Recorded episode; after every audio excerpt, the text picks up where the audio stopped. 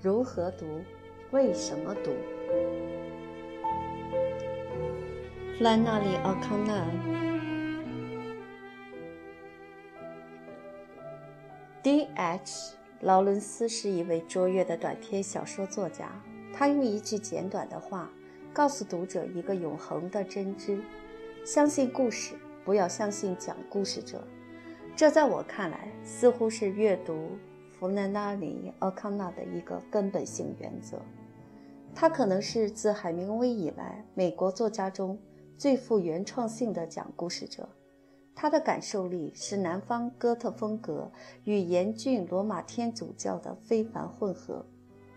奥康纳是一位如此猛烈的道德主义者，以致读者需要为他的倾向性捏一把汗。他想以暴力震撼我们，使我们觉得需要传统信仰，但他施加给我们的设计实在太明显了。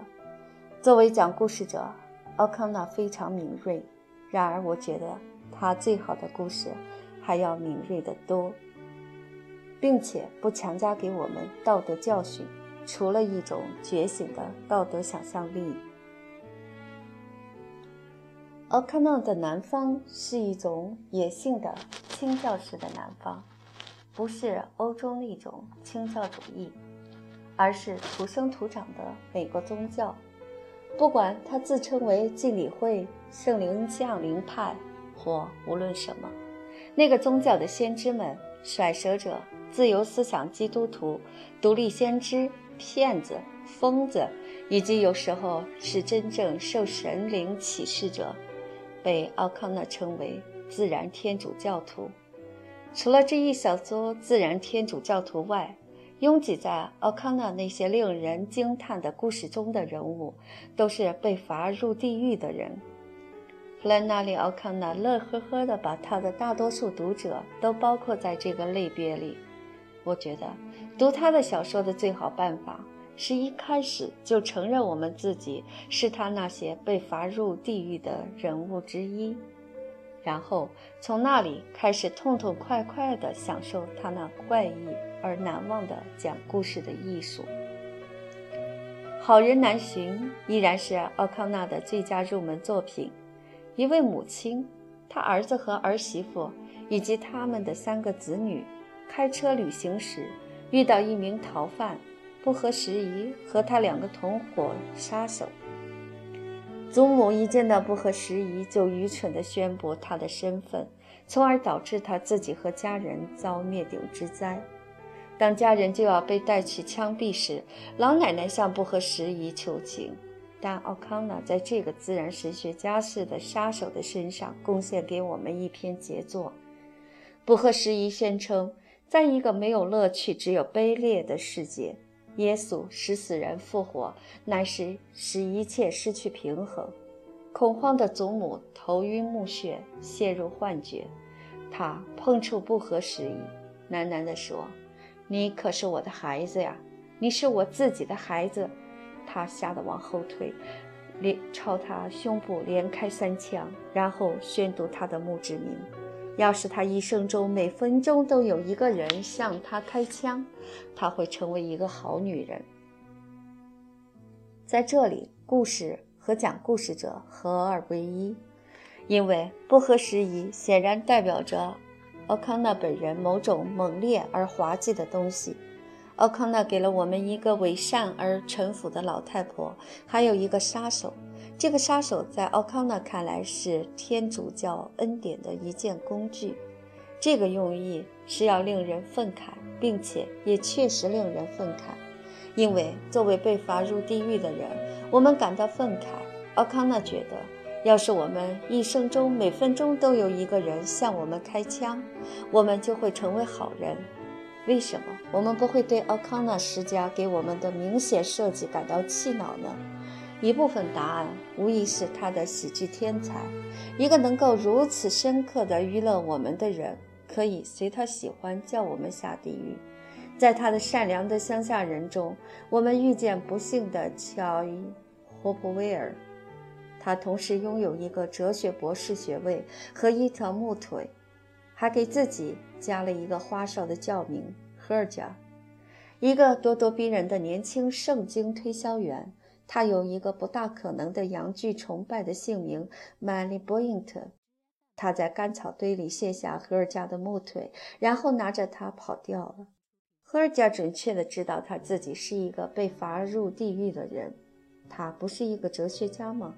而我们可从他那残酷的、令人捧腹的命运中得出我们想要的道德教训。我们是否可以说，要是他一生中每分钟都有个人来引诱他，然后拿着他的木腿跑掉，他就会成为一个好女人？奥康纳大概会鄙视我的怀疑主义。我也知道我的戏仿不堪一击，但他的早期小说虽然有活力，却还不是他最伟大的。他最伟大的小说建筑他的后期作品，例如《眺望陵景》和《帕克的脊背》，和他的第二部长篇小说《暴力者夺走他》。《眺望陵景》是一篇崇高的丑陋的故事，讲的是七十九岁的福丘先生。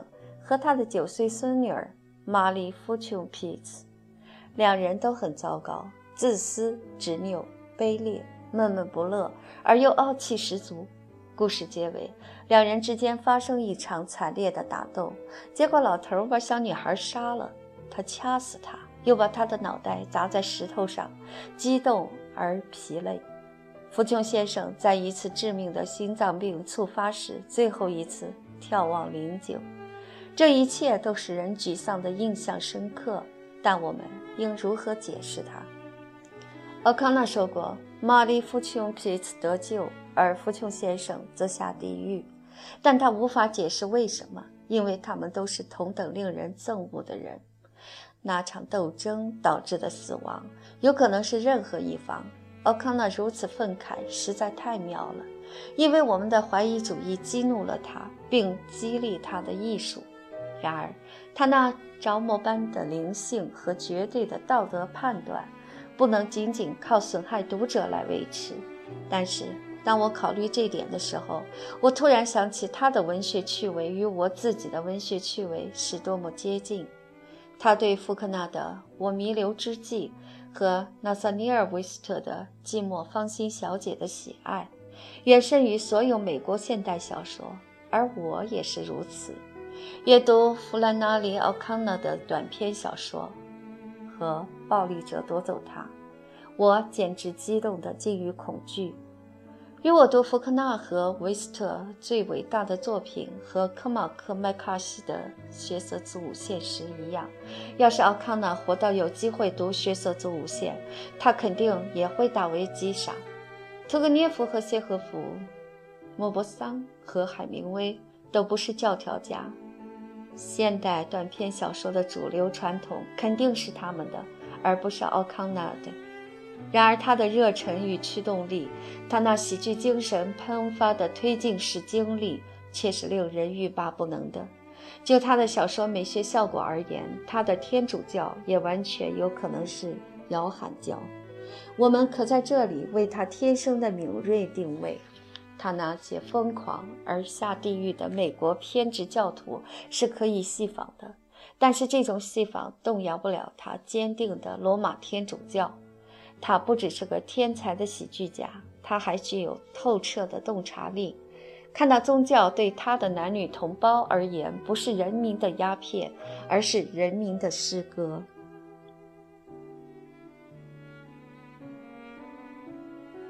弗拉基米尔·纳博科夫。接着，我要谈论弗拉基米尔·纳博科夫卓越的短篇小说《维恩姐妹》，因为从奥康纳通过暴力达至的灵性过渡到纳博科夫巧妙利用灵性的美学，使我有一种焕然一新之感。纳博科夫常常哀叹他的美国英语在风格上永远无法达到他的母语俄语的丰富性。而当读者面对维恩姐妹巴洛克风格的丰富文本时，会觉得那种哀叹颇具反讽味道。我们这位本人原籍是法国的叙述者，在新英格兰一家女子学院讲授法国文学，这位始祖纳博科夫式的无名叙述者是刁钻的审美家，是王尔德笔下的道林格雷的无害版。温姐妹是辛西娅和西比尔，西比尔的名字和自杀是借自道林格雷那个成为牺牲品的女友。不过，两姐妹与其说是王尔德式的，不如说是亨利·詹姆斯式的，因为她们都是仅现身一会儿和间接的人物。这个匿名法语教授是西比尔的老师，也是辛西娅一疏远的密友，但他并不是他们任何一方的情人。故事开始时，叙述者偶然听说辛西娅心脏病猝发死亡，他正如常在星期天下午散步，途中停下来观看从一座木板屋屋檐垂滴下来的一簇精彩的冰柱。作者画了一个很长的段落，描写这些冰柱。稍后，他发现那纤瘦的鬼影，那座有一个停车计时器投在某堆潮湿的雪上的拉长的暗影，有一道淡淡的微红。故事结尾，他从一个模糊的梦中醒来，梦中他见到星霞，但他无法解开这个梦。我难以有意识地看清他。一切似乎都朦朦胧胧，被黄色笼罩着，不能显示任何可见的东西。他笨拙的离合诗，他缠绵悱恻的躲避，神人柔和感，一切回忆都形成一圈圈神秘意义的涟漪。一切似乎都是黄色的朦胧、梦幻、迷失。在这里，纳博科夫对自己的风格进行的自我细仿，证明西比尔的离合诗并不像辛西娅的那么笨拙。在这段文字每个手写字母组合起来，就可得出它隐含的意义。冰柱是辛西娅的，计时器是我希尔比的。就是说，我们的叙述者被两个女人纠缠着，但为什么？可能是因为维恩姐妹以其某种方式鬼影般穿过他们的存在，死亡似乎难以改变他们。但为什么那位法语教授成了这些迷人的恶作剧的阴魂纠缠的对象？可能由于叙述者是纳博科夫的一个自我戏仿，故遭到纳博科夫自己的唯美主义和怀疑主义的惩罚。与莫泊桑的奥拉描写灵境的疯狂不同。《维恩姐妹》是一篇真实的鬼故事，尽管这鬼故事是高度原创性的。西比尔·维恩是在参加叙述者安排的法国文学年终考试之后的一天，因其已婚情人抛弃他而自杀的。在西比尔死后，我们对他姐姐辛西尔有较多了解。辛西娅是一个画家和灵性主义者，并发展出一种干预气息理论。这些死者的气息善意地干预在世亲人的生活。在叙述者的怀疑主义导致辛西娅疏离他之后，他还准确地把他称为自命清高和势利眼。他与他断绝关系，直到他听说他死了。他隐隐约约地纠缠他，直到出现小说高潮中那个他无法破译的梦，以及结尾那段我们倒是可以破译的离合诗。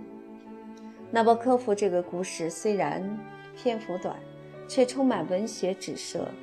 指涉爱默生的透明眼珠来自他的自然，和科尔律治那个来自博尔洛克的人。据说他干扰了胡维列汉的创作。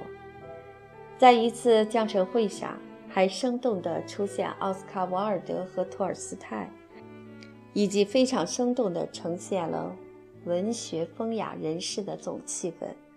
维恩姐妹神奇之处是，读者自己的怀疑主义被这些友善和睦的女性的奇异魅力所压倒，她们的存在和死后的气息全都如此飘渺。纳博科夫使读者疏远叙述者的自命清高。却未见得就疏远他的怀疑主义。不过，怀疑主义在这里实际上没有造成什么差别。这些鬼魂之所以有说服力，恰恰是因为他们是如此不在乎说服人。我们不会把《微暗的火》和《洛丽塔》的作者视为契诃夫式的作家，纳博科夫崇拜尼古拉·果戈里，果戈里的精神要比契诃夫的精神更猛烈和更疯狂。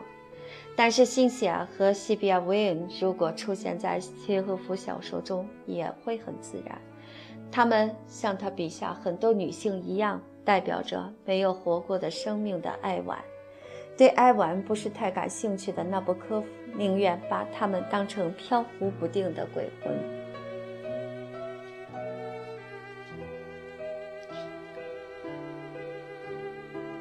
豪尔和路易斯·博尔赫斯，现代短篇小说，只要它依然是契诃夫式的，就是印象主义的。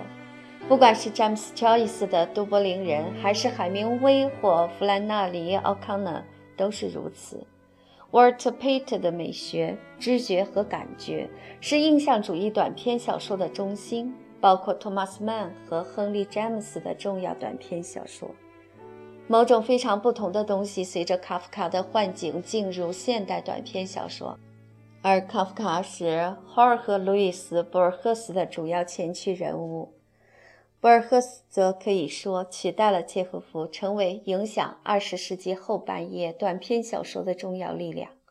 现在的短篇小说往往是契诃夫式的或博尔赫斯式的，两者兼备的短篇小说难得一见。博尔赫斯的小说集始终坚持他们自觉是轨迹的特征，与契诃夫那种窥见我们存在的真相的印象主义目光迥然不同。读者在读契诃夫及其庞大流派非常不同的期待，你将听不到那个淹没在芸芸众生中的个体的孤独声音，而是一个被众多文学声音和先辈所纠缠的声音。对一个上帝来说，还有什么比免除对世界的责任更大的荣耀呢？史博尔赫斯在承认他的亚历山大主义时发出的伟大呐喊。如果说在契诃夫小说中有一个上帝的话，那么这个上帝就不能免除对世界的责任，我们也不能。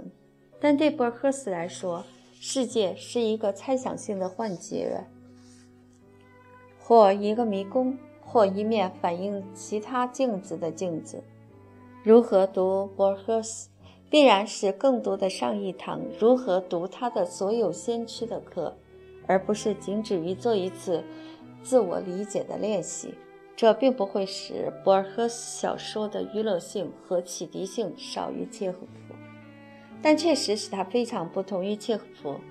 对赫尔波斯来说，莎士比亚同时是任何人又不是任何人，他是文学本身的活生生的迷宫。对契诃夫来说，想起莎士比亚，就是不能自拔地想起他是《哈姆雷特》的作者，而《哈姆雷特王子》则成为契诃夫乘坐的船。实际上，在第一篇以契诃夫这个名字发表的小说《在海上》中就已经这样了。博尔赫斯的相对主义是绝对的，契诃夫的相对主义是有条件的。被契诃夫及其信徒迷住的读者。可与故事建立某种个人关系，但博尔赫斯把陶醉的读者引入一个由各种非个人力量构成的王国，在那里，莎士比亚自己的记忆是一个庞大的迷宫。你可能跌入哪个迷宫，无论你还留着多少自我，都会在那里失去。对博尔赫斯的小说，每个读者都会有自己的选目。我的选目包括《The Lone w o k b a r Abyss to the Woods》。《唐吉诃德》作者皮埃尔·梅纳尔，《死亡与指南针》，《南方》，《永恒》和《阿莱夫》。在这半打小说中，我将仅仅集中讨论第一篇，但会稍微详细些，以便有助于使本章达到高潮。说明如何读短篇小说和为什么我们需要继续寻找我们能够找到的最佳短篇小说的范例来读。特伦乌克巴尔，Obis to the woods，以一个消除戒备的句子开始。这里是由安德鲁·赫尔利传神的译文。我发现乌克巴尔。全拜一命令镜子和一部百科全书的结合所赐。这个句子是最纯粹的博尔赫斯。一面镜子和一部百科全书，再加上一个迷宫，你就拥有他的世界了。在博尔赫斯所有虚构作品中，特隆、乌克巴尔、奥比斯、特迪乌斯是最崇高的越轨的。然而，读者却是被引诱去发现不可信之可信，因为博尔赫斯所以恰如其分的技巧，使用了真实人物，他最好和最文学的朋友们。和地点：一座古老的乡间大宅、国家图书馆、一家熟悉的酒店。读者相信虚构人物赫伯特·阿什的真实性，如同相信真实人物比奥伊·克萨利斯的真实性一样自然。而乌克巴尔和特隆虽然是幻境，似乎也并不比国家图书馆更令人叹为观止。用一部其内容都是关于一个发明的世界的百科全书来核实那个世界，确实非常令人信服。而这恰恰是因为它是一部百科全书，一部我们已习惯于理所当然的权威的著作。这令人不安，但又是一种饶有趣味的不安。随着特隆的物品和概念在全国各地传播。现实塌陷了，博尔赫斯不动声色的反讽在这里达到的极致。事实是他想塌陷。十年前，任何对称、任何表面上看上去有秩序的系统，辩证唯物主义、反犹主义、纳粹主义，都可以使人类着魔和受催眠。博尔赫斯是马克思主义和阿根廷法西斯主义的坚定反对者，他控诉我们所称的现实，却不控诉他幻想的特隆，后者是想象性文学的活生生的迷宫的一部分。特隆很有可能是一个迷宫，却是一个人造的迷宫，一个注定要由人来破解的迷宫。也就是说，特隆是一个善良的迷宫，在迷宫尽头，没有人身牛头怪在等待吞噬我们。正点文学既不是一种对称，也不是一个系统，而是一部无穷的扩散的人类欲望的百科全书。那欲望是要更富想象力，而不是要伤害另一个自我。我们不会被特隆迷住或催眠。然而，作为读者，我们没有足够信息去破解它。特隆依然是一个完备的庞大密码，只有整个文学的幻想宇宙才能破解它。博尔赫斯的故事开始时，他和他最亲密的朋友，有时候是合作者，阿根廷小说家比奥伊·卡萨利斯，在博尔赫斯租住的乡间大宅吃晚餐。在餐桌前坐得太晚了，两人一起在镜中看见自己，而这使他们都感到不安。比尔一想起一句话，他说这句话是乌克巴尔，一位异教创始人说的：“镜子和交构都是可恶的，因为他们成倍扩大人类的数目。”小说没有告诉我们。讲这句话的 Nosti 叫禁欲主义者是谁？不用说，他是博尔赫斯本人。但据比奥伊说，他记得这句话是在1920年版《大不列颠百科全书》一个重印版，有一个不同的书名，一篇关于乌克巴尔的文章中读到的博尔赫斯租住的大宅里所藏的那个版本。并没有收录这篇文章。第二天，比尔伊带来他自己内测相关的百科全书，里面有四页篇幅论述乌克巴尔。无论是乌克巴尔的地理还是历史，都有点含糊。地点似乎是在外高加索地区，而乌克巴尔的文学则完全是幻想文学，写的都是想象的王国，包括特洛。到这里才刚刚开始的故事，原该结束了。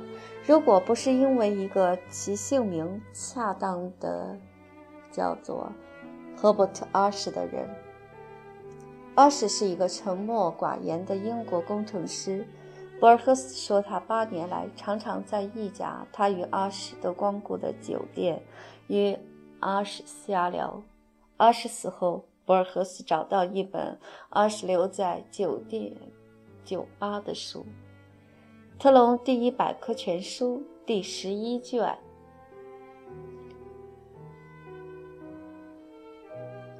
该百科全书没有出版日期和地点，共一千零一页。显然是暗指一千零一页。博尔赫斯埋头读罢这些神秘文本之后，基本上明白了特隆宇宙的本质，姑且这样称呼吧。贝克莱主教在哲学上猛烈的唯心主义是特隆的原始存在法则。贝克莱认为。没有什么可以像一个理念，除了另一个理念。在特隆的宇宙里，没有原因和结果，占支配地位的是心理学和绝对幻想的形而上学。这就是写于1940年的特隆乌克巴尔 （Obis Tedivus），它是博尔赫斯的幻想文学选集的作品之一。小说结尾有一篇设想成写于1947年的附言，扩大对这幻境的描写。特隆被揭示成三百年来赫尔墨斯神智学信徒与犹太神秘哲学信徒的一场善良的阴谋。但这场阴谋在1824年发生决定性的转折，当时顿世的百万富翁。埃兹拉·巴克利提议把特隆这个想象的国家变成一个人工发明的世界。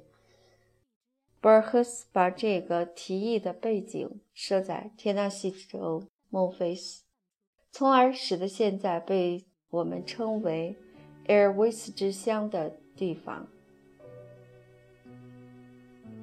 变得神秘如古埃及的孟菲斯。特隆第一百科全书四十卷本于一九一四年初期，这一年是第一次世界大战爆发的年份。在一九四二年第二次世界大战如火如荼之际，特隆的首批物品开始出现：一个磁性罗盘，其中表盘字母是特隆字母；一个小金属锥，其重量难以承受。在孟菲斯一座图书馆发现全套的特隆第一百科全书，其他用地球所没有的材料制造的物品充斥全球各地。现实塌陷，很快世界就会变成特隆。博尔赫斯不为所动，逗留在他的酒店。慢慢修改他以巴洛克风格翻译的托马斯曼布朗爵士的翁藏。关于翁藏，我最喜欢的句子依然是：“生命是纯粹的火焰，我们靠我们体内一个看不见的太阳活着。”博尔赫斯是一个怀疑主义的幻想家，他甚至能够在警告我们的时候也迷倒我们。现实太容易塌陷了。我们的个人幻想也许不如特隆那么复杂，也不如他那么抽象。然而，博尔赫斯勾勒了一种普遍的倾向，并满足了我们为什么读这一基本渴望。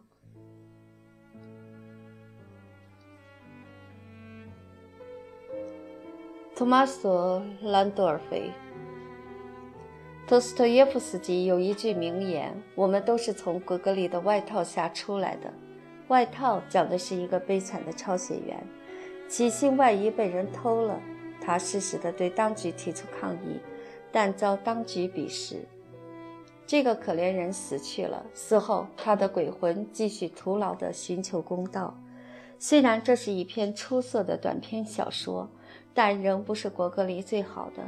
他最好的短篇小说可能是《救赎地主》或《疯狂的鼻子》。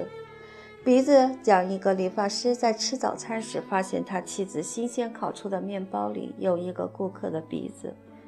果戈里的精神微妙地活现于纳博科夫大部分作品中。这种精神在意大利现代短篇小说家托马索·兰多尔菲那篇极其成功的《果戈里的妻子》中发挥得淋漓尽致。它可能是我迄今读过最有趣也最紧张的短篇小说。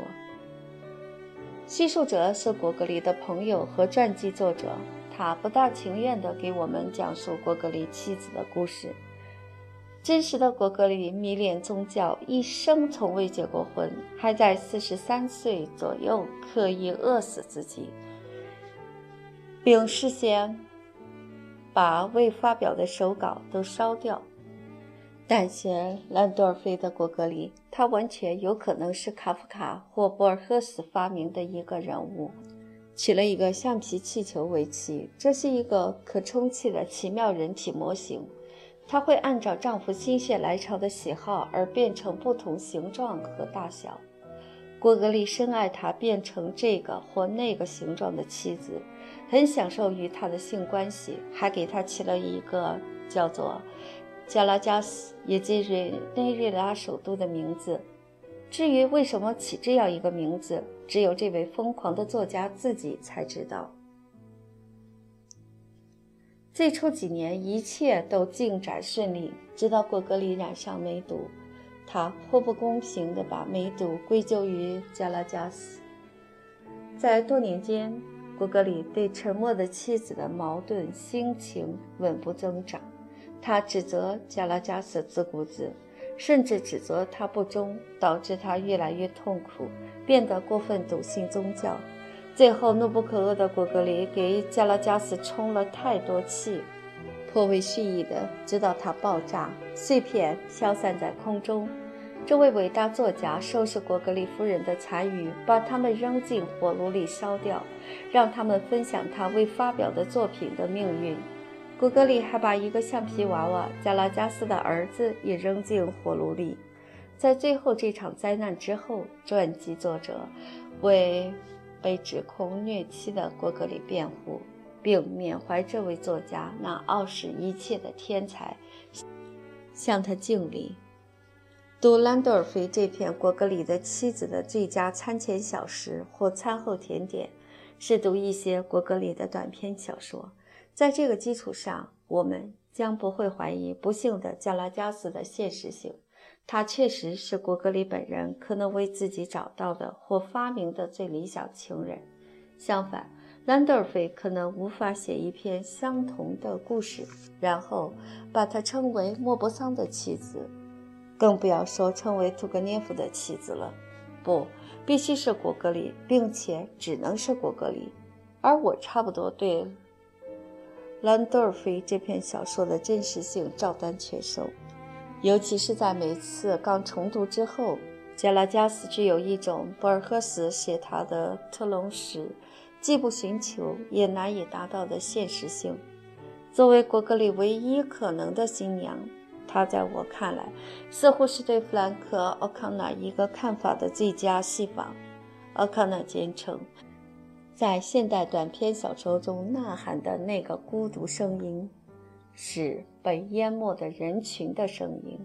还有谁比果戈里的妻子更被淹死？